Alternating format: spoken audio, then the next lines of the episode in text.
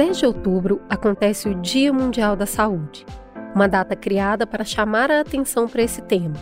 Por isso, o Mamilos decidiu criar, em parceria com o movimento Contamana, encabeçado pela Medley, o especial Travessia. Aqui, vamos falar sobre os cinco transtornos mentais mais comuns entre mulheres no Brasil. A vida é uma travessia e faz parte dessa jornada enfrentar transtornos. Não é o ideal, não é o desejável, mas é a realidade. Faz parte da fragilidade de sermos humanos. A gente precisa que um complexo ecossistema esteja sempre equilibrado para mantermos a nossa saúde. Quando esse sistema se desequilibra, o nosso corpo sofre, e quando o corpo sofre, ele grita. Quando o corpo grita e a gente não ouve, ele para. Aqui nós vamos conhecer mulheres que estiveram temporariamente fora da rota e entender o que as fizeram se perder de si mesmas como conseguiram enxergar que estavam fora de rumo e, finalmente, como conseguiram se encontrar novamente. O nosso objetivo é remover as barreiras que dificultam a identificação do problema para que todo mundo possa buscar caminhos e também oferecer apoio para pessoas que estão nessa jornada. Eu sou a Cris Bartz. Eu sou a Juva Lauer e teremos como guia nesse trajeto o olhar profissional e sensível da psicóloga Cecília Dassi. Antes de começarmos, eu quero te convidar ao consumo responsável de conteúdo. Algumas falas podem ser sensíveis para pessoas que estão passando ou já passaram por questões semelhantes a que a gente vai conversar aqui. Portanto, o convite é para que você consuma esse conteúdo somente quando sentir que ele pode te amparar na busca por caminhos, ok? Não tá bem agora? Pula e volta depois. A gente vai estar tá aqui te esperando a qualquer tempo. Nosso destino de hoje será depressão. Bora embarcar?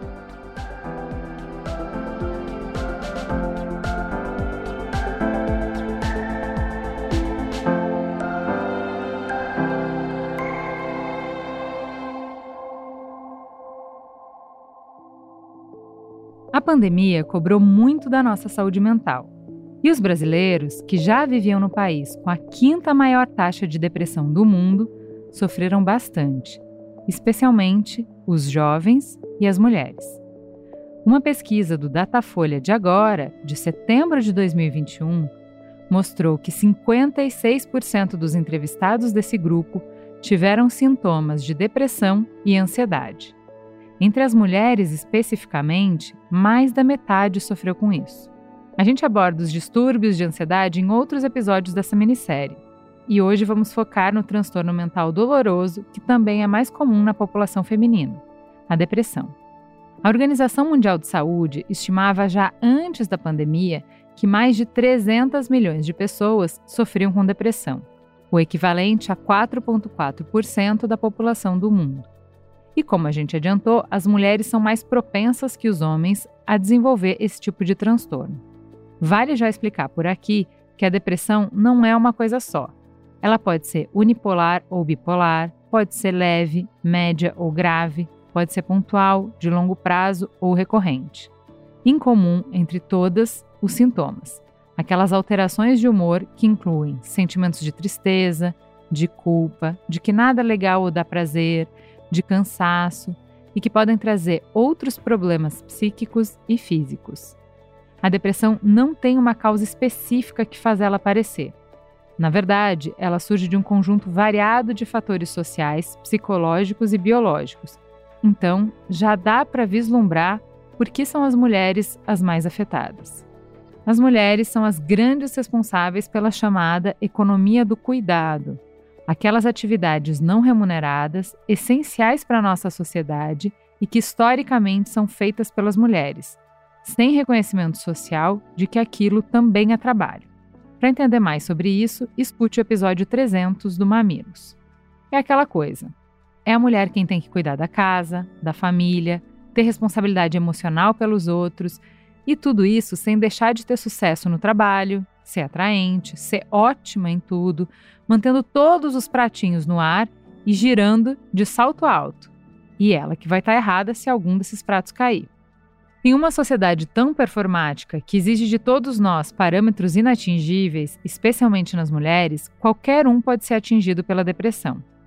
O Mamilos já falou sobre depressão em dois episódios, o episódio 75 e o episódio 270. Hoje a gente quer saber: seria possível encontrar meios de curar nós mesmas e curar a sociedade ao mesmo tempo?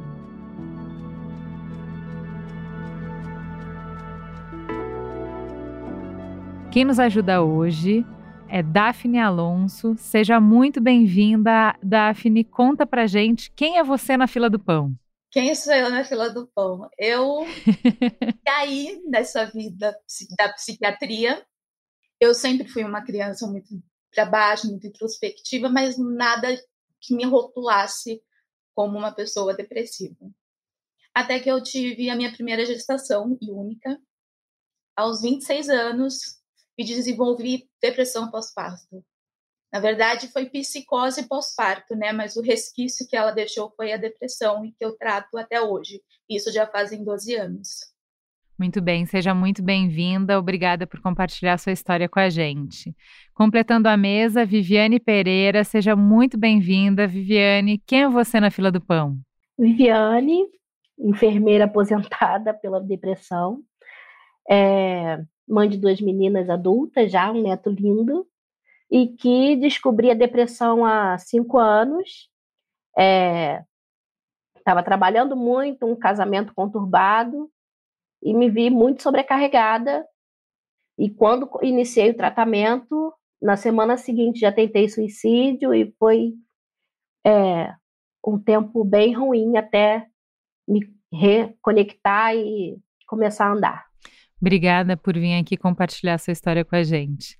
É, quem me ajuda a conduzir essa conversa é Cecília Dassi. Cecília, seja muito bem-vinda novamente. Você que já tem as chaves do Mamilos, conta para os ouvintes quem é você na fila do pão.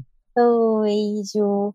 Eu sou a Cecília, sou psicóloga e eu trabalho bastante com divulgação na internet, com uma tentativa minha de reduzir os estigmas com saúde mental, reduzir a psicofobia, né, o preconceito com os transtornos mentais e ajudar a criar um mundo menos hostil para gente, um mundo menos fértil para os transtornos mentais e mais acolhedor também para que a gente possa, quando eles aparecerem, que a gente possa buscar ajuda o mais breve possível e se reerguer o mais breve possível.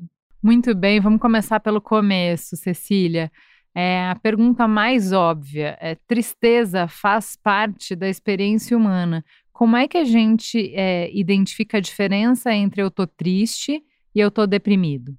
É, então, é interessante, né? Porque, na verdade, é, a gente tem um, um estereótipo da depressão como sendo uma grande experiência de uma tristeza profunda, e algumas pessoas não vão nem relatar a tristeza especificamente como um sintoma da depressão. Elas vão falar mais de um vazio, de uma falta de prazer, de uma, né, uma falta de motivação para viver, para fazer as coisas, uma falta de sentido. E a tristeza nem vai ser uma sensação que algumas pessoas né, vão relatar.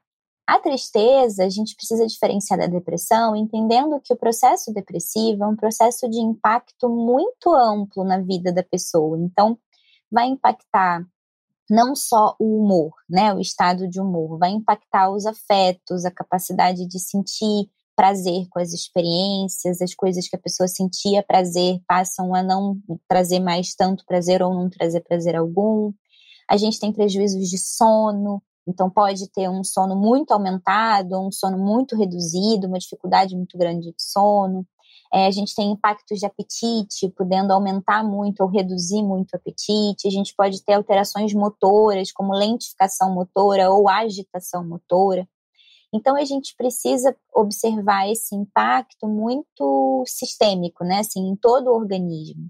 E precisa ser prolongado também, né? A gente precisa estar tá falando de um humor predominantemente deprimido, na maior parte do tempo, né? E durante um período, né, pelo DSM, mais de duas semanas. Então, não é assim, nossa, passei por uma semana que estava triste, estava meio, meio para baixo, mas sabe, tipo, tava meio para baixo, mas depois não tava mais e passou. Eu tive momentos super gostosos no meio desse caminho e chorava um pouco e ficava feliz no outro pouco. Então a gente precisa observar esse contexto que não é porque eu tô triste por uns dias, não é porque eu tô querendo ficar deitada na cama, não tô afim de levantar por uns dias, que isso necessariamente está falando. Pode ser que sim, claro, quando a gente começa a falar de vários dias em que o humor está mais deprimido, em que a gente tem alterações de sono, de apetite, claro que isso deve trazer uma atenção, mas uma coisa que a gente não pode fazer é ficar nomeando qualquer tristeza como, nossa, meu Deus, estou deprimindo, estou deprimindo, porque isso é inclusive uma das coisas que às vezes adoece as pessoas, né? Essa, esse essa distanciamento das, das emoções, essa negação das experiências emocionais, essa tentativa de forçar a felicidade constantemente e não acolher a tristeza como parte válida, importante, legítima da experiência humana. Isso é um dos fatores de risco e uma das coisas que pode nos fazer entrar num looping, né, num, numa, num, num espiral ali que vai nos afundar e nos colocar num processo que talvez inicialmente não ia ser depressivo, mas pode vir a ser. Meninas, como foi isso na experiência de vocês? Eu, na verdade, eu devo ter ficado uns dois meses muito para baixo. Cheguei a marcar algumas consultas com psiquiatra, mas achei que quando você vai começando a perguntar, pô, conversar sobre o assunto com outras pessoas, as pessoas vão te dando conselhos meio que, ah, você só está trabalhando muito, é, tem que sair, se distrair, vai mais à igreja, né? Procura mais ter fé. São várias outras coisas que vão te falando e nunca falam, ó, vai pro, procura um psicólogo, um psiquiatra, procura ajuda. E eu sou da área de saúde e mesmo assim eu negava. Não conseguia acreditar que pudesse ser depressão. E eu tinha mudado de emprego há pouco tempo e uma pessoa que me conhecia há duas semanas veio falar para mim que as pessoas estavam falando sobre mim pelas costas e ela estava se sentindo desconfortável. Falou: você vem trabalhar é, mal cheirosa, roupa amassada, suja. Parece que você levantou da cama e veio trabalhar. E era exatamente isso. Às vezes eu demorava, ia trabalhar a cada dois dias, do mesmo jeito que eu chegava do plantão, eu deitava na minha cama e assim eu levantava e ia trabalhar. No máximo passava uma água no rosto. Então, a, as atividades diárias comuns de higiene eu já não tinha mais. E é como se você nem, você nem percebe. Quando você vê, você já está lá no buraco. Porque é aquela falta de observação também, né? Você acha que é só uma tristeza, é, ninguém está percebendo, você consegue é, disfarçar bem com os sorrisos falsos, e na verdade não é. Chega uma hora que transborda. E aí, quando ela me falou isso, eu fiquei apavoradíssima. Que eu falei, meu Deus, a que ponto eu cheguei? Sempre fui muito vaidosa, sempre muito comunicativa, alegre. E aí foi que no dia seguinte eu já estava lá no psiquiatra procurando ajuda de fato. Então, como eu disse, eu comecei desde criança. Eu sempre fui uma criança muito introspectiva, aquela que não tinha amiga, que sentava no começo da sala, mas isso nunca foi um problema. Quando eu fiz sete anos, eu tive meu primeiro pensamento suicida, do nada, não tinha razão nenhuma para isso, e fui levando, e as coisas foram acontecendo. Com 14 anos, eu tive uma crise convulsiva muito grave, fui parar na UTI, desenganada e tal, e a médica começou a me tratar com um neurologista, comecei a me tratar com um neurologista. E ela já reparava que eu tinha dor de cabeça demais, que eu era quieta demais, que tudo me doía demais. Então ela aconselhou minha família a procurar um psicólogo. Só que ele, na época, pediu que eu fizesse três tratamentos por semana e ficou caro para minha família. E a minha família, por ser espírita, acabou aderindo a outros tipos de tratamento. Conclusão: eu fui levando a vida. Não, não fui tratada e não fui levando. Consegui me readaptar ali nos 21 aos 22 anos já conseguia manter um relacionamento com alguém, conversar, ter um grupo de amigos. E com 26 eu arrumei um trabalho, conheci uma pessoa e engravidei dessa pessoa. E achei que ia ter o momento mais lindo da minha vida. E foi o momento mais desesperador da minha vida. Eu grávida, tendo que trabalhar. Até então eu era mãe solteira. Eu fui casar com meu marido agora há pouco mais de cinco anos. E eu me vendo naquela situação de falar, como assim? Eu não vou, não vou casar, eu vou ter filho, eu não vou ter uma família, eu vou estar morando na minha mãe, eu precisava trabalhar, e eu tive a minha nenê. Quando a minha neném nasceu, eu sabe quando você não tem aquele amor que todo mundo falou que eu ia ter? Todo mundo chegou para mim e falou: você vai sentir um amor incondicional pela sua neném. E eu a vi, e eu fui pro quarto e não aconteceu. E de repente eu me joguei num abismo. Eu, eu não era capaz, eu nunca ia conseguir fazer isso. Eu já começava a ter pensamento de morte de novo. Aí eu comecei, não, agora realmente não dá mais acabou para mim. E na minha cabeça, eu não sei, eu acho que a Cecília consegue explicar melhor isso. Na minha cabeça, eu ia morrer. E a neném também. Então, eu chegava aí no jazrigo do cemitério da minha família para olhar e ver a foto da gente lá, de ficar imaginando. E não, vou deixar as contas pagas, caixão tudo pago, para não atrapalhar a vida de ninguém. Aí eu fui diagnosticada com psicose pós-parto. Obrigada por compartilhar, né? Uma história que, que é tão dolorida. É, eu acho que para quem nunca passou, é, o que vocês trazem, né? A pessoa não consegue compreender a profundidade da experiência, né? Quem está vendo de fora, está vendo a superfície, não consegue compreender o que é essa como que você se sente, né? Como que isso te afeta? É, eu queria que vocês falassem um pouco mais é, para quem está ouvindo, que talvez conviva com alguém que tenha depressão e quer ser uma pessoa, um apoio, né? Quer poder é, ajudar e não atrapalhar. Conversem com a gente sobre o que, que vocês sentem que muda, né? Que impacta a vida de vocês e as pessoas que não têm depressão, que nunca passaram por isso não conseguem entender olhando de fora? A princípio, é, eu acho que essa falta de vontade de querer fazer as coisas, falta de, de energia, né? De energia mesmo, exatamente. Que a gente não consegue fazer as coisas, a princípio, todo depressivo é rotulado principalmente de preguiçoso. Isso me incomoda profundamente. Assim, meu sonho era ser uma pessoa organizada, de ter minha casa mesmo, minhas coisas organizadas 100%, e nem sempre eu consigo. Quando eu consigo, ótimo, comemoro. Eu agora consigo comemorar as pequenas vitórias. Então, se eu conseguir varrer a casa e lavar o banheiro, ótimo, e conseguiu. Não conseguiu arrumar o quarto, não tem problema, você conseguiu duas coisas. Então eu comemoro. E isso de ser rotulado de preguiçoso, para mim, me incomoda muito, profundamente.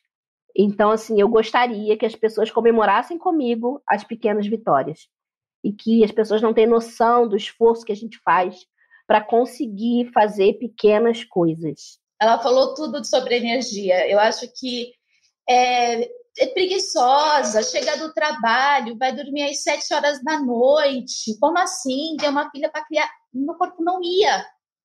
Eu não conseguia. Eu estava completamente imóvel em cima de uma cama e tem que tomar banho. Você falou do, no começo, a Viviane falou do serviço, de estar vestida. Eu, sinceramente, não sei como eu não fui mandada embora.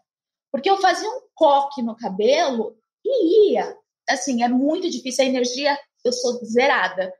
Conquista diárias. Eu estou fazendo isso agora. Varri a casa, passei um pano, consegui fazer alguma coisa. Porque às vezes a gente não consegue. E as pessoas não conseguem entender isso quando você é diagnosticado, você percebe que você tem um abraço maior. Depois disso, ai, você já começa a ser um problema. Mas acho que tem muito do que a Cecília falou, né? Como sociedade, como construção coletiva, como cultura, a gente tem muita dificuldade de abraçar o sofrimento. Então, assistir o sofrimento do outro me lembra que existe o sofrimento e que ele também está em mim. Então, é insuportável a gente não consegue lidar com o sofrimento do outro também. Para acolher o outro, a gente tem que acolher a gente mesmo. E a gente tem muita dificuldade, muita barreira para isso. E eu queria aproveitar, então, já que você falou, Daphne, de como muda um pouco, pelo menos quando tem o diagnóstico, né? Porque pelo menos tem uma explicação, né? Tem um rótulo que ajuda as pessoas a organizar as reações, né? E o que esperar e o que não esperar. É, a gente tem hoje 6%, quase 6% dos brasileiros sofrendo com depressão, ou seja, todo mundo conhece alguém que está lidando com isso hoje, então a gente deveria ser um pouco mais versátil, né? Conseguir uh, dialogar melhor, mas não conseguimos, ainda temos muita dificuldade. Queria perguntar se vocês já se sentiram envergonhadas ou passaram por algum constrangimento quando contaram para pessoas que eram importantes, que são importantes para vocês, sobre o diagnóstico da depressão? Me senti envergonhada já muitas vezes. No começo, né? Agora eu não não sinto mais vergonha e aproveito o gancho para poder orientar a pessoa, explicar exatamente o que é a depressão, como que eu me sinto. Então, e geralmente, quando eu começo a conversar e explicar o que é, a pessoa fala, e pode ser que eu também tenha. Então, as pessoas têm muita vergonha de falar o que sente. Como agora eu, eu, eu exponho mesmo que eu sinto, que eu perdi essa vergonha totalmente, algumas pessoas me procuram para desabafar, falar realmente o que sente também, né, que se identificam com o que eu falo, mas sempre fala assim, eu não conta para ninguém porque sempre vem aquela parte do julgamento. Essa minha primeira história eu ainda tenho vergonha de contar que eu não tomava banho, não, não me arrumava, não penteava cabelo e ia trabalhar do jeito que estava. Sinceramente, ainda tenho um pouquinho, ainda vou me livrar dela, porque não me pertence. É complicado você falar que você não quer nem receber visita, porque se você receber visita, não é nem só o problema da pessoa que você não quer contato com alguém, é porque a sua casa está bagunçada a pessoa vai chegar na sua cozinha, tem uma louça enorme. Então você não quer que a pessoa chegue por vários motivos, inclusive da bagunça. E eu costumo dizer que quando você vê que a sua casa está bagunçada por fora, é porque dentro já está uma bagunça faz tempo. Eu vejo essa mudança quando eu estou bem, que eu estou 100%, eu vejo que eu consigo arrumar minhas coisas, a casa fica mais arrumada, então já, ó, indo bem, a casa tá ok. É, a casa virou para mim também um termômetro de como eu estou. Se eu consigo levantar cedo, fazer as minhas atividades, cuidar da minha filha, levar para a escola, legal, tô bem. Se não, eu já vou marcar no caderninho, porque na minha próxima consulta eu vou falar: olha, teve dias que eu não estou passando tão bem assim, não porque Exatamente. É, às vezes atividades de buscar minha filha na escola eu não consigo. Eu tive que mudar todo o meu, meu percurso de vida para morar perto do meu pai, para ele poder me ajudar, porque o único apoio que eu tenho hoje é do meu pai e da minha madrasta. Só que não é justo porque ele já está idoso, ele não tem que ter mais essa responsabilidade como uma criança de 12 anos agora. E ontem eu fui buscá-la e eu estava tão ofegante, parecia que eu estava carregando um caminhão, puxando um caminhão. E ela falou: mãe, você não está bem, porque ela acompanhou, ela cresceu a depressão comigo. Então, ela é uma criança que ela fala que vai ser psicóloga, que ela vai ajudar todo mundo. Ela é aquela garota que tem um autista, o autista já gosta dela na classe, na sala de aula, porque ela sabe lidar. Então, ela, mãe, por que você não pediu pro vô? Eu falei: não, filha, mãe tem que tentar. Então, assim, então a gente tenta, mas tem dias que não dá. Cecília, como a gente pode é, ser mais como a filha da Daphne e melhorar a nossa sensibilidade para a gente ser ponto de apoio e de fortalecimento, encorajamento das pessoas que estão é, passando por isso e não ser uma pedra de tropeço? Olha, eu, é, não é fácil na prática. Eu acho que é importante falar isso porque é, até para os profissionais que vão acompanhar, a gente precisa ter um olhar muito atento, porque é uma medida muito delicada. É, isso que a Daphne falou é muito importante, e o que a Viviane estava falando também. Tem coisas que fazem muito bem, né? Ficar com a casa toda bagunçada é muito ruim. É compreensível que em dados momentos você não vai conseguir cuidar da casa, mas também não é confortável estar numa casa toda suja e bagunçada. Então, a sensação que vai dando quando você não consegue fazer coisas que são importantes para você é muito desconfortável. Aumenta esse senso de incapacidade, de limitação. Então, a gente precisa, em alguma medida, encorajar e incentivar que as pessoas façam o que é possível para elas. Só que é muito difícil a gente conseguir se conectar e respeitar o que é possível para elas e não olhar com a nossa lente do que parece possível para gente. Então, poder fazer o que a Viviane falou assim, poxa, hoje eu valorizo os passos que eu dou. Se eu conseguir arrumar o meu quarto e não conseguir arrumar a cozinha, poxa, eu consegui arrumar o meu quarto. Isso é muito legal. A gente tem que valorizar isso, né? E isso é uma coisa muito importante que precisa ser trabalhada e desenvolvida, especificamente na depressão. Isso é super importante de desenvolver. A gente precisa valorizar esses passos. Eu sempre digo, as pessoas dizem, ai, mas isso é tão simples, como assim eu não estou conseguindo tomar banho? Isso é ridículo, né? Como assim eu não estou conseguindo, poxa, preparar uma comida para mim? Isso é tão simples. Se fosse simples, você estaria fazendo. Se fosse fácil, você não estaria deixando de fazer.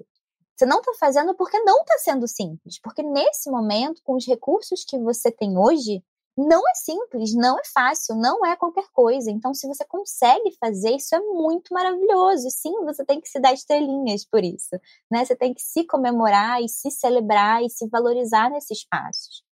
Então, assim, eu acho que o, que o mais importante da gente falar é, por exemplo, olha o que, que, que importante que a Viviane falou. Eu não queria receber pessoas em casa porque minha casa está bagunçada. Aí a gente aumenta o isolamento. Isolamento é fator de risco. E a gente vai piorando e afundando cada vez mais.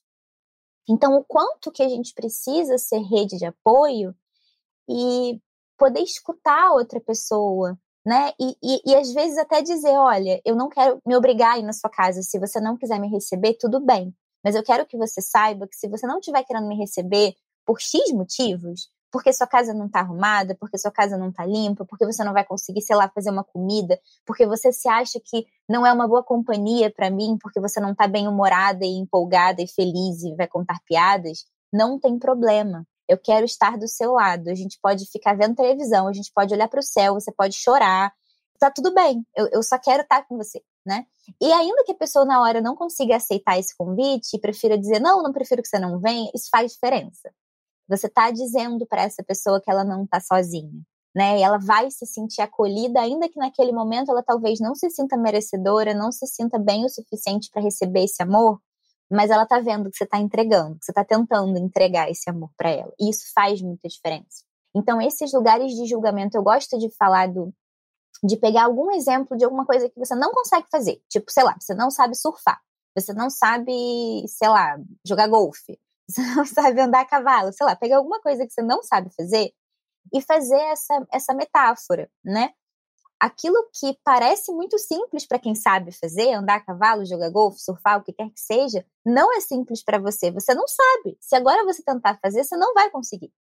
E a gente precisa entender que uma pessoa que está deprimida, que está num processo de fato, né, não que está num momento está triste, a pessoa está deprimida, ela tem todo um, um prejuízo fisiológico, sistêmico, motor, cognitivo, emocional, que não permite, não é uma questão de ter força de vontade, entende? É uma, é uma questão muito mais complexa, o buraco é muito mais embaixo. Então não vai ser você dizendo, ah, para com isso, pensa positivo. Ah, você tem uma filha, né? Eu já escutei de profissionais de saúde. Não, mãe não deprime porque o filho é antidepressivo da mãe meu Deus, sabe assim, isso é muito grave de ser dito, isso é muito tenebroso. Então a gente precisa poder respeitar muito esse processo enquanto um processo que é adoecido como qualquer outra doença que a gente vai entender que é, que é válida. Uma pessoa tem, sei lá, uma hepatite, tem uma gastrite, tem a pneumonia. A gente vai, ah, força de vontade, puxa mais o ar que seu pulmão vai, vai funcionar, né? Você não tá querendo, você não tá respirando direito, por isso que você não tá fazendo esforço suficiente a gente precisa respeitar essas limitações do organismo e incentivar que a pessoa sim se movimente na direção daquilo que é importante para ela, porque esse é um passo importante no processo do tratamento da depressão, é a pessoa poder recuperar a fé nela mesma, a, esse, essa percepção de que ela é capaz de dar passos, de que ela é capaz de realizar coisas que são importantes para ela e poder construir uma vida que faça sentido, que seja prazerosa, né? Poder entender que assim, ela tem motivos para viver, ela não tem que ficar viva só porque, sei lá, Deus ia ficar brava se ela morresse, né? Assim, a, ela, a gente quer que elas construam vidas significativas, valorosas, para que nos, nos momentos difíceis, nos momentos de dor, elas lembrem que, puxa, tá muito difícil atravessar esse momento, mas eu tenho motivos para querer atravessar esse momento. Eu sei que quando essa nuvem passar, quando essa tempestade passar, tem coisas muito legais para viver para além dessa tempestade. E isso precisa ser construído e a coisa mais importante que a gente tem para construir isso é a rede de apoio, é o suporte, é a mão estendida, é o colo, é o não julgamento, é o incentivo que vem de um lugar de não julgamento, não é o incentivo do ah, pelo amor de Deus, né? Faz aí alguma coisa, se, se movimenta, também não está se ajudando, né? Não é esse lugar de incentivo. É o incentivo do eu sei que você consegue fazer um passinho assim, e que não é um passinho. Você vai achar que é só um passinho pequenininho, mas que na verdade é um passo enorme. E eu vou comemorar muito com você quando você der esse passo, e eu vou te ajudar, porque tem isso também. As pessoas acham que elas têm que fazer sozinhas, porque, nossa, se eu faço com a ajuda de alguém, eu vou depender dessa ajuda para sempre? Não. Talvez você precise dessa ajuda agora. Isso não quer dizer que você vai depender dessa ajuda para sempre. Isso quer dizer que agora você está precisando, igual a muleta para quem quebrou o pé, né? Não é porque a pessoa está usando muleta no primeiro momento que ela vai precisar usar para sempre. Mas no primeiro momento pode ser importante. Então, poder recrutar ajuda, né? Poder recrutar suporte, poder ter ali o que for necessário enquanto recurso de vários tipos para poder atravessar o momento mais difícil e recuperando essa capacidade de confiar em si, de aumentar a sua energia, porque a gente vai aumentando essa energia disponível fazendo coisas. A gente dá um passinho, tem uma recompensa por dar esse passinho, consegue dar outro passinho, tem mais uma recompensa por dar esse outro passinho, e vai caminhando e seguindo nessa jornada que não é fácil, mas é possível atravessar. Ô Ju, é que eu acho tão importante. Eu tenho, eu faço meu tratamento pela, pelo SUS e às vezes não tem disponível, causa da pandemia também, um psicólogo, um apoio, um amigo para te ouvir. E eu acho que a internet está dando um show com o tema saúde mental. A internet está dando um show. Os grupos nas redes sociais é, é muito depoimento. São muitos psicólogos se propondo a ajudar. Assim, eu tenho por causa do livro que eu escrevi, eu tenho muitos amigos psicólogos e eles se colocaram, não, eu vou de, de, destinar tal tempo para ajudar as pessoas, e eles ligam, conversam. Então, assim, a importância da internet nesse momento, eu estou achando, assim, maravilhosa. Vocês estão fazendo um trabalho muito legal para a gente, porque a gente para, a gente ouve, a gente escuta, aquilo bate na gente e a gente segue. Que bom, né? A gente fala tanto dos problemas da internet, a gente problematiza tanto rede social, é, né? Os prejuízos, como como a gente sofre, que, que bom que também tem isso, né? Teu laço, teu nó. É, eu, pelo menos, eu, eu vejo desse lado, assim, porque para mim me ajuda muito.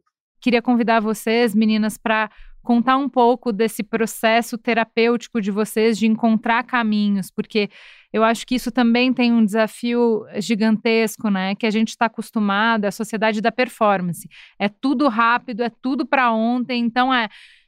Uma vez que eu entendi qual é o problema, é doutor, me cons... vem, vem aqui para me consertar, me dá um remedinho que vai que amanhã eu não tenho mais esse problema, porque eu tenho trabalho para entregar, eu tenho filho para criar, eu tenho casa para limpar e eu não posso ficar doente, né? Porque mulher não fica doente, porque pobre não fica doente, porque não, não posso, não posso, não tem espaço para isso, não pode parar, né?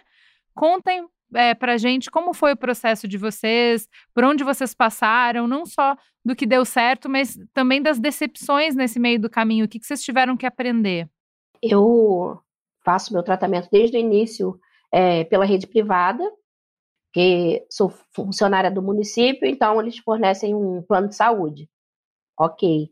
É, mas não é sempre que a gente se identifica com um médico, porque depende da, da, da sua personalidade, eu acho, até para você se identificar com um médico.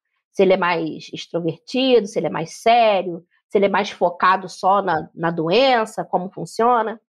Então, acaba que a dificuldade, eu acho que para qualquer transtorno mental, é a continuidade do tratamento. Porque não é um tratamento fácil, não é um tratamento barato e que exige disciplina. Então, eu acho que é até é parecido com diabetes e hipertensão, por exemplo, que são doenças crônicas.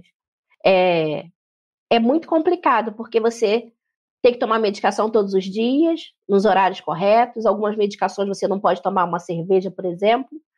Então já te, para quem gosta, já não pode. Ir ao psicólogo, já troquei de vários, fui a vários.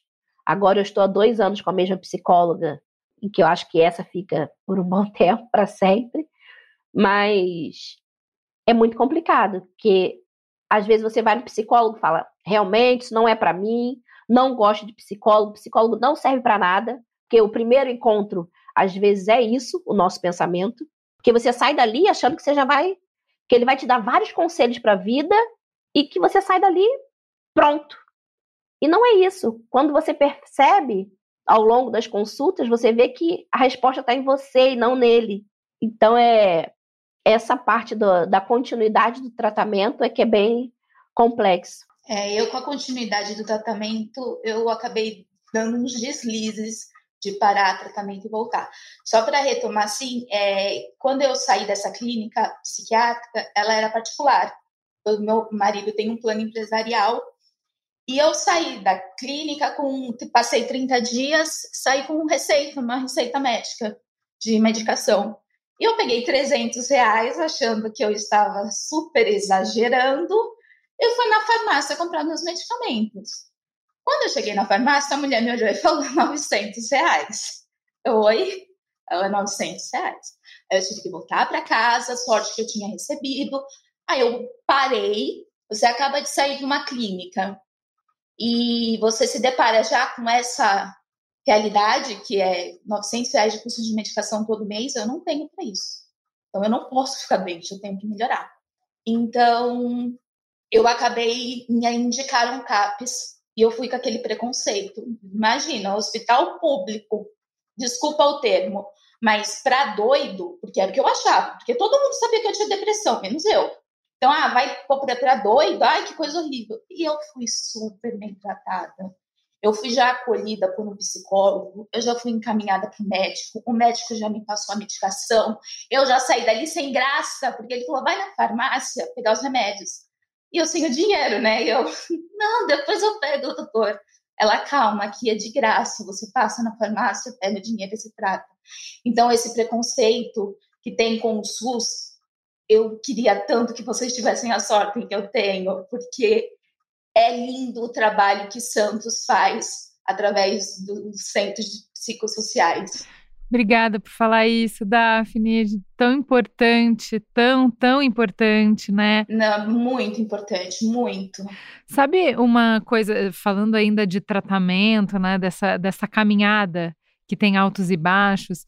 É, ouvindo vocês falarem sobre é, é a falta de energia, a falta de dificuldade, é, até para levantar da cama, fazer o mais básico, me remeteu muito ao programa de depressão que a gente fez, o primeiro, a primeira vez há muitos anos, que uh, o profissional que estava na mesa falava que um, um dos métodos né, mais é, comprovados ou, ou, ou com maior impacto para controle né? Não para tratamento, mas para o controle da depressão, é o exercício físico. E aí eu fiquei pensando, uai, mas como vai fazer exercício físico, gente? Não consegue nem energia para o básico. Como que é isso para vocês? É, vocês é, exercício físico faz parte, cabe da vida de vocês hoje? Na minha ainda não está cabendo, não. Mas eu sei e entendo da importância. Vou te dizer que às vezes, tipo assim, uma vez no mês eu consigo dar uma caminhada e voltar. Mas é uma meta, mas vamos tentando, é cada dia, um dia de cada vez, né?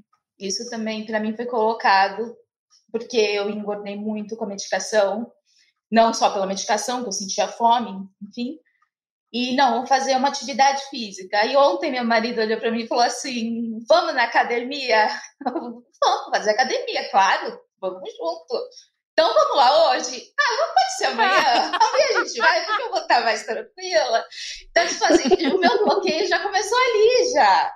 Eu vejo que eu não consigo ainda, pelas pessoas, pelo barulho, me incomoda muito. Mas eu, eu já devia estar lá há 12 anos. Estou aqui ainda criando coragem. Cecília, como que o exercício físico ajuda? Ai, Ju, ajuda tanto é, ajuda muito, assim. A gente tem estudos nos mostrando o benefício e é incrível, assim. Mas é de fato algo que exige uma, um engajamento, né? E, e não é muito fácil. Na verdade, não é nada fácil a gente conseguir, de modo geral mesmo, para todas as pessoas, especialmente para quem está num, num quadro depressivo com essa redução de energia. A gente precisa lembrar, assim, né, que cabe aos profissionais de saúde não só dizer, olha, é ótimo você fazer atividade física, viu? Seria muito bom, você tem que fazer, porque vai te fazer muito bem. A gente precisa é, ajudar essas pessoas a viabilizarem isso no dia a dia, né? Então, assim, o, o trabalho para tentar incluir uma atividade física na rotina precisa ser muito delicado, porque é isso, a gente não quer que vire um peso, tipo, ai meu Deus, eu não estou melhor por culpa minha, porque eu sou uma preguiçosa que não me exercito, né? O, o tratamento seria resolvido, eu estaria 100% se eu parasse de ser preguiçosa. Claro que não é isso, obviamente não é isso, mas de fato é importante a gente conseguir explicar a importância e incentivar muito que as pessoas tentem construir essa rotina. E aí, para isso, a gente precisa de muitas estratégias, né? Primeiro, poder explicar o quanto de fato isso é sim muito benéfico, não é só teoria, não é só para ah, algumas pessoas privilegiadas, né, tem uma resposta química ali com atividade física. Não, de modo geral, vai ter uma resposta muito boa. A gente precisa ajudar essas pessoas a encontrarem uma atividade que seja minimamente prazerosa.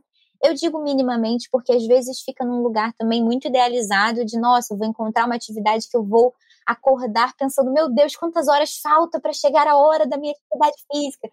E assim, às vezes isso não vai acontecer, né? Muitas vezes isso não vai acontecer, e às vezes, se isso vai acontecer, vai acontecer com o tempo. Né? Você não vai do nada um dia acordar e falar, meu Deus, eu quero fazer ginástica olímpica hoje. E a partir de agora eu quero fazer três vezes por semana, todas as semanas. Não vai provavelmente acontecer isso, sim. Então a gente precisa desse, desse movimento inicial um pouco mais realista. Mas a gente também não quer que vire uma tortura. A academia é, para muitas pessoas, uma experiência muito desconfortável. Elas se sentem inadequadas pelo corpo, porque o corpo não é o padrão da maioria das pessoas que está ali, não tem o corpo sarado padrão, né? Não vai com o topzinho de barriga de fora, porque isso vai receber olhares estranhos tem uma sensação de, putz, eu carrego pouco peso, a maioria das pessoas que está aqui levanta um peso enorme, que vergonha, eu vou andar devagarzinho na esteira porque eu não tenho preparo físico, não tenho resistência física, todo mundo vai ficar rindo. Então são muitas fantasias que vão, que não são, obviamente, muitas vezes fantasias, mas que tomam às vezes uma proporção muito grande na experiência subjetiva, que afastam as pessoas da experiência. Mas não existe só academia, né? Existem muitas outras formas possíveis de se exercitar. E aí cabe a gente tentar ajudar as pessoas a pensarem quais são as possibilidades, quais são as possibilidades que são acessíveis a elas também, porque muitas vezes a possibilidade até existe, mas exige uma demanda de tempo e de dinheiro que essa pessoa muitas vezes não vai ter para investir. Então, é um trabalho muito cuidadoso e assim, muitas vezes uma idealização também, ah, eu só vou estar tá ganhando, tendo benefícios com essa atividade se eu fizer uma hora por dia três vezes por semana, e ah, eu não vou conseguir fazer uma hora por dia, três vezes por semana, então não vou fazer nada. E aí a gente poder explicar que não, que os benefícios vão aparecendo mesmo que você faça 15 minutos, né? Se você conseguir fazer, você já está aumentando sua expectativa de vida, você já está investindo no seu cuidado com o seu humor e tal. Então toda essa essa consciência da importância e do quanto na verdade é muito menos radical, né? Está muito menos longe esse possível benefício. É, tudo isso vai trazendo uma possibilidade maior da pessoa se visualizar conseguindo. Tipo, poxa, eu não consigo me visualizar fazendo uma hora, três horas por semana, né? Mas eu consigo me visualizar fazendo cinco minutos por dia, dez minutos por dia, talvez, uma caminhada em volta da minha quadra, ou subir e descer escada uma vez, sei lá, né? Ou fazer um videozinho de alongamento na internet. Então a gente vai, às vezes, precisando trazer um pouco mais para a realidade daquela pessoa, naquele momento, valorizar os pequenos passos, que, como eu disse, não são pequenos, né, mas podem ser vistos como pequenos, e para poder tentar viabilizar, porque realmente isso é algo que pode ajudar muito no tratamento, mesmo mesmo. É, eu acho que é importante sempre a gente falar da, de como muda tudo, a gente ter consciência de que é um processo, né? Sempre é um processo, o respeito pelo processo, que é não é eu vou ficar bem hoje.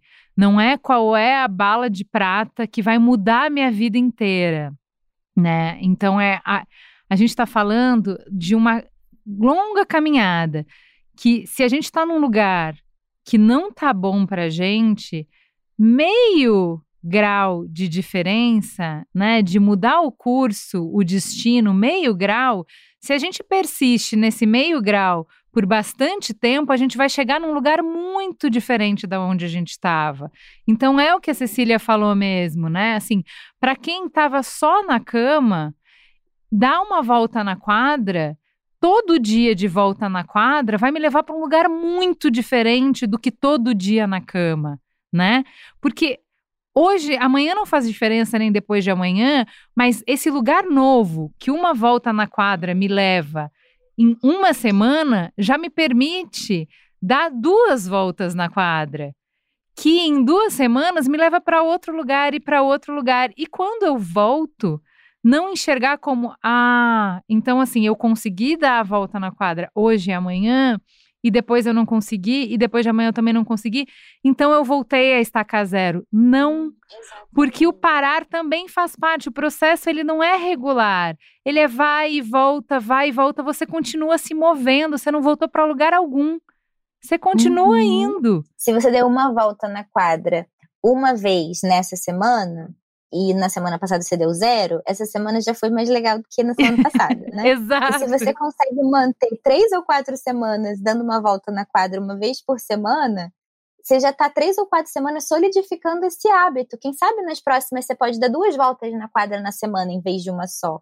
Então, assim, tudo isso precisa ser, ser, ser ir sendo visto como, como passos, como ganhos, como avanços, como né, um, uma caminhada mesmo que você está dando literal e, e simbolicamente, para isso, para colocar energia para girar, né? Eu falo de energia não num sentido místico aqui, mas realmente na energia do corpo, se sentir caminhando, se sentir fazendo algo por você, se sentir conseguindo dar esse passo e poder valorizar muito isso. Isso é o mais importante. Se você dá uma volta na quadra e fica frustrado porque era para ter dado cinco voltas, era para ter feito uma academia, era para ter feito uma atividade super intensa, Aí você vai voltar, em vez de estar tá sentindo o prazer de ter dado a volta, você vai voltar com o peso da comparação com o ideal que você construiu ou que as pessoas construíram na sua cabeça. Então a gente precisa poder olhar para a nossa trajetória. Se semana passada, nas últimas semanas, eu não dei nenhuma volta na quadra e essa semana eu dei uma, eu estou caminhando. E isso é muito importante, é importante poder valorizar. Muito bem, meninas. Eu queria continuar, tem várias coisas para a gente conversar sobre isso ainda mas a gente já extrapolou o tempo. Eu queria só que vocês é, deixassem uma última mensagem para quem está nos ouvindo, se identificou muito com a história de vocês, se encontrou nas falas de vocês. O que, que vocês querem falar para essa pessoa que está nos ouvindo e hoje se sente assim? Não se cobre tanto. Entenda que as coisas têm um certo tempo. Você é a pessoa mais especial do mundo. Então, se ame. Eu sei que às vezes é muito, muito difícil. Eu sei o quanto é difícil. Às vezes a gente pensa, eu vou ficar bem pelo meu filho, eu vou ficar bem pelo meu marido, pela minha família. Fique bem por você. Fique bem por você. Eles são pessoas maravilhosas, sua família realmente precisa de você, te ama, mas você é a pessoa mais importante nesse processo. Às vezes você tá, se a gente está mais tristezinha, mais introspectiva, dá o seu tempo, para, pensa, vai fazer a sobrancelha, vai dar uma caminhada, vai esparecer, sai ali daquela zona. Você não é, é autossuficiente, peça ajuda. A ajuda é uma coisa fundamental também, que a gente acha, não, eu sou forte, eu sou mulher, mulher tem que ser guerreira, tem que aguentar a dor, mulher lava, passa, cozinha, leva a criança para a escola, faz tudo ao mesmo tempo. Não, a gente é ser humano, a gente é carne, a gente falha, e isso é normal. Ninguém vai ser menos porque não conseguiu fazer uma tarefa. Então, é isso, não se cobre tanto. Eu complementaria com o peça ajuda que ela falou, para mim foi fundamental. Se eu pedisse, se eu tivesse pedido ajuda lá no começo da minha gravidez não tivesse sentido vergonha de ser mãe solteira, de não estar tá com, não ter uma família, o meu obstetra poderia ter me ajudado a passar por esse momento e talvez a depressão não tivesse vindo no pós-parto do modo que ela veio. Então assim, não, eu não tenho motivo nenhum para ter vergonha disso. É, não tenham, porque não é, é o que a Viviane disse, é uma doença como o diabetes, como a hipertensão, ela precisa ser tratada, ela precisa ser ouvida. Tem gritos que não, então, tem gritos que são no silêncio, mas mesmo assim tem gente que não escuta. Então tem até uma frase do Augusto Cury que diz: nunca despreze um deprimido, porque a depressão é o último estágio da dor humana. Então peçam ajuda. Deixa eu acrescentar uma coisa importante. Nesse, nesse sentido de pedir ajuda, é muito comum que as pessoas escutem quando a gente fala da diferença entre a tristeza e a depressão, e a gente fala sobre, ah, são critérios de alterações de vários tipos, no sono, no apetite e tal. E aí a pessoa às vezes escuta, ah, não, mas eu não tô com tudo isso, então eu não tô deprimida, então eu tô só triste. E pode ser que seja o caso. Mas se você tá em dúvida, busque uma avaliação. É importante as pessoas entenderem que o psiquiatra não vai te medicar pelo menos assim, né? Na teoria, espera-se. Ele não vai te medicar se você não estiver precisando ser medicado. Então, não é porque você foi ao psiquiatra que significa que necessariamente você vai sair de lá com uma receita médica, você vai sair com um diagnóstico, você vai sair de lá com um remédio para tomar. Talvez você vá sair de lá com uma avaliação que, que o psiquiatra vai dizer: olha, por enquanto, você está apresentando alguns sinais de risco aqui, acho que vale a gente prestar atenção, volta daqui a X tempo para a gente avaliar, tenta fazer atividade física, tenta fazer uma higiene do sono, melhorar a qualidade do seu sono, e volta aqui daqui a um tempo para a gente ver como vai estar. Tá. Talvez você não vá sair, talvez você vá sair com outras recomendações, com outras coisas interessantes, com outro entendimento sobre a sua saúde mental, com encaminhamento para terapia, mas não necessariamente com remédio. E também pode ser que saia com remédio, e tudo bem. Mas eu digo, é, não precisa você fazer o diagnóstico, e aí, se você fizer o diagnóstico e descobrir que você está com depressão, aí você vai no psiquiatra. Não é esse o mecanismo. O mecanismo é o contrário. Se você tem dúvidas, tem uma pulguinha atrás da orelha, se você não sabe, não é para você perguntar para a pessoa no Instagram, não é para você perguntar para um amigo, não é para você perguntar nem para outra pessoa que já teve depressão. Vai ao médico, pergunta. Fala, olha, eu tô sentindo isso e isso. Será que é só tristeza? Só, né? Entre aspas, porque tristeza dói a beça, mas enfim.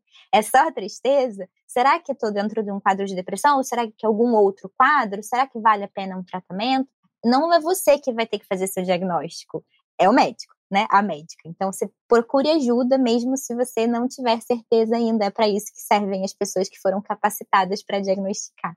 Gente, obrigada por essa conversa, que é um abracinho, que eu acho que encontrou as pessoas em vários lugares que não vêm à luz do sol, né? Que não chegam na roda de conversa, que geralmente a gente leva muito escondidinho dentro do coração. É, obrigada por essa generosidade tamanha de compartilhar momentos tão doloridos, tão difíceis, é, com, esse, com esse objetivo tão altruísta de ajudar as pessoas, de estender a mão. Foi um carinho que vocês nos fizeram. Muito obrigada. Imagina, a gente que agradece.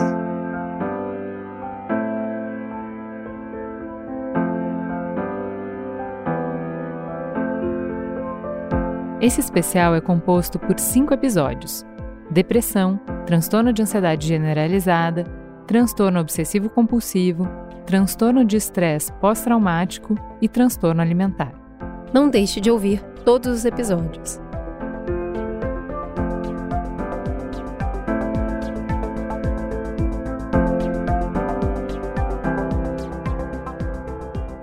Falar, dividir, compartilhar é só o primeiro passo para a gente se entender.